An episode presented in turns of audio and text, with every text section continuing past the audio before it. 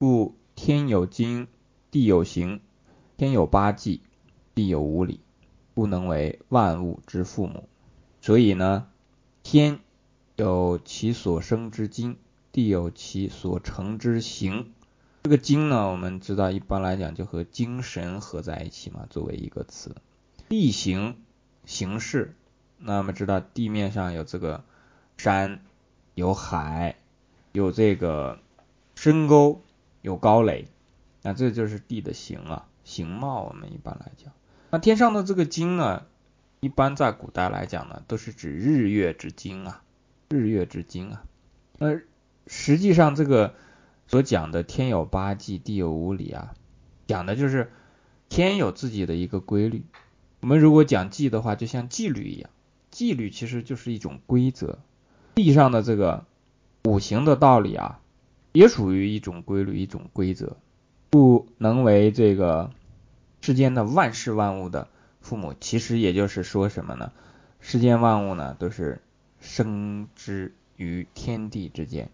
生于天地，所谓的父母呢，就是从哪里来？这些万物从哪里来？不外乎从天地来。然后我们一般呢，会把这个地的因素看得比较重要，说庄稼从哪里来？从地里来。树木从哪里来？从地里长出来。但实际上我们忽略了很重要的一部分，就是天的作用。如果庄稼啊、树木啊没有这个天，没有太阳的阳光的作用的话，那根本没法去成长。它这一部分呢，和这个我们能看到的地面的这个植物的生长啊，植被的生长不太一样，就是这个天上所产生的这个作用啊，比方说这个天上的这个八纪，就讲的天上所影响地的这个地上的这个万物的规律呢，不是像这个地上影响这个万物那么明显。那个规律那么明显啊，地上我们可以讲说啊，种上这个东西，这个种子，然后啊浇上水，施上肥，然后它就开始生长了这样的。但是天上的这个呢，你看见阳光照着了，你也知道如果没有阳光它长不了。可是有阳光究竟是怎样的一个过程呢？它不是说是能直接的那么去看得出来，那需要我们去研究嘛。这个地方呢，其实呃和西方的。这个认知呢，是有一个本质的不同的，而且怎么看待万物的生成啊，这是一个基本的条件吧。不管是我们学习也好，还是我们人做人也好，这都是一个很重要的基本条件。大家可能会想说，这和我们做人有什么关系？其实我们有一些观念呢，做事的方式方法呢，间接的表达了我们的认知啊。如果不是这种。生于天地之间，不认为这个万物之父母是天地的话呢，他的所作所为会不太一样。简单来讲呢，就是说，如果把天地当成万物之父母的话呢，就会明白，其实每一个人都是天地当中的一部分，那也就不会有什么呢战天斗地这一说。这个大家明白吧？你如果知道自己是其中的一部分，你怎么会把自己当成一个？自己和自己去做战斗呢，没有这样的道理，对吧？所以战天斗地，那真的有人这样提吗？提出来之后呢，其实它的根本原因就是因为他把天地呢已经当成自己的外物，这个观念啊，我们姑且不论对错，反正后面由这一点他才会去进行这个战天斗地的，有这种说法吧？不管他是能胜还是能败，但是他会这样去做，然后呢也会去。比方说，没有节制的去开采一些资源，去消耗一些资源，因为在他的眼里呢，这种消耗并不像是把自己的肉割下来吃掉。所以这种情况下呢，人的一些行为会慢慢的失去理智啊。我们所说的失去理智呢，其实就是这块的这个道理。你不把自己当成是万事万物当中的这个一部分，天地当中的一部分呢，又会和它产生对立。一旦对立呢？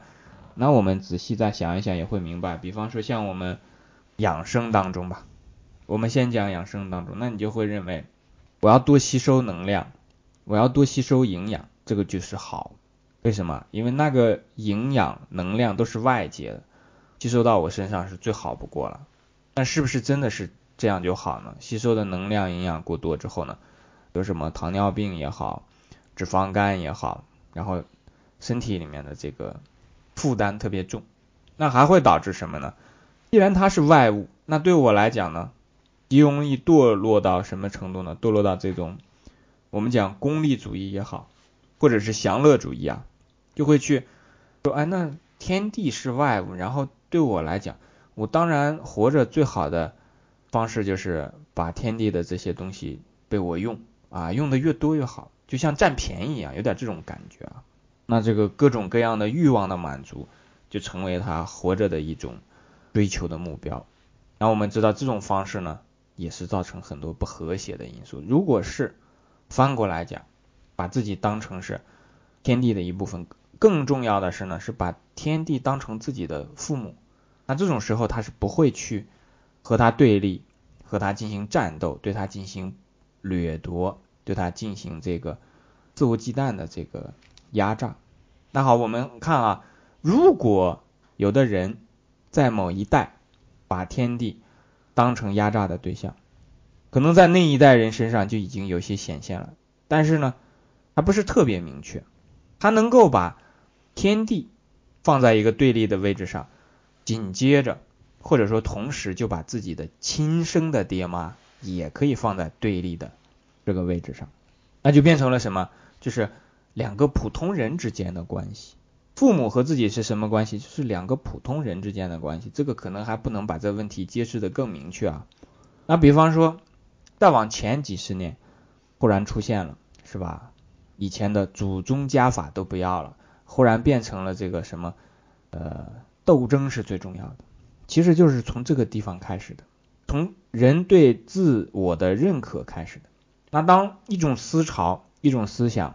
非常流行、非常普及的时候，说啊，我们可以战天斗地，我们可以改造自然，我们可以改变世界。直到目前，西方都在讲改变世界，实际上那些思想也都是从西方来的。那么改天换日，这个是打的口号了，他虽然做不到，但是结结实实会去做一件是什么呢？就是不孝顺父母，和父母划清界限。那这个它其实是一脉相承的。后面会就会这样一直发展下来，所以我们看这一部分的时候呢，结合实际其实可以看得很明白。如果看得快的话，可能会忽略过去。看明白之后呢，那我们讲了说，结合历史讲了一下这一段，那其实也可以结合实际。比方说天上的这个八季啊，比方说女子的生理的周期，那就是月亮的周期啊，对不对？那你每天都要睡觉。醒睡醒睡，这个周期是什么？这就是太阳每天的这个日出日落的周期啊。好，你说你想搞个夜班或者是什么特立独行改一下，你试试看。你改了之后，你就知道这个身体会出什么样的这个毛病。那女的如果她那个周期啊或长或短，或长或短，那她其实都很害怕的。这就是天有八纪，这就是纪律，这东西不能乱的。那我们可能也会说，啊，身上这个骨头啊，骨头的这个节数，那又和我们的这个太阳的公转周期有关系。还有时候我们会说，那为什么会有十二个年呢？六十甲子等等这些东西？那你再看一看，比方说看看木星的这个周期，火星的周期。古时候的历法天文当中有一个叫做岁星，有叫正星。岁星啊，就是每一岁在这个。黄道当中去一个十二十二年是一个周期，这就叫岁星。但当然它有一个误差在，但约略在这个里面对我们是有这个，就是类似于像纪律方面的这种影响的。那地上的这个五理啊，就五行道理，这个就更不用讲了。金木水火土相生相克的关系，五色、五音，尤其是还有什么呢？五味，酸、咸。苦、甘、辛，这里面对我们的影响，那你不服气的话，你吃一次这个辛辣的，你就知道它的厉害，对吧？常年久而久之的这种，我们讲地上的这个纪律啊，就像五理之间的这个纪律，对我们的约束呢也非常大。合乎于这个道呢，那你就这个可以合着这个道啊一起共生。如果违背了这个道呢，那逆之则亡，道理就这么简单。是不是？就像我们刚才说的，你非要把这个生理的周期、睡眠的周期啊、春夏秋冬的这个周期和这个天地的这个拧着来，那真的是 有时候啊，只能讲对不起。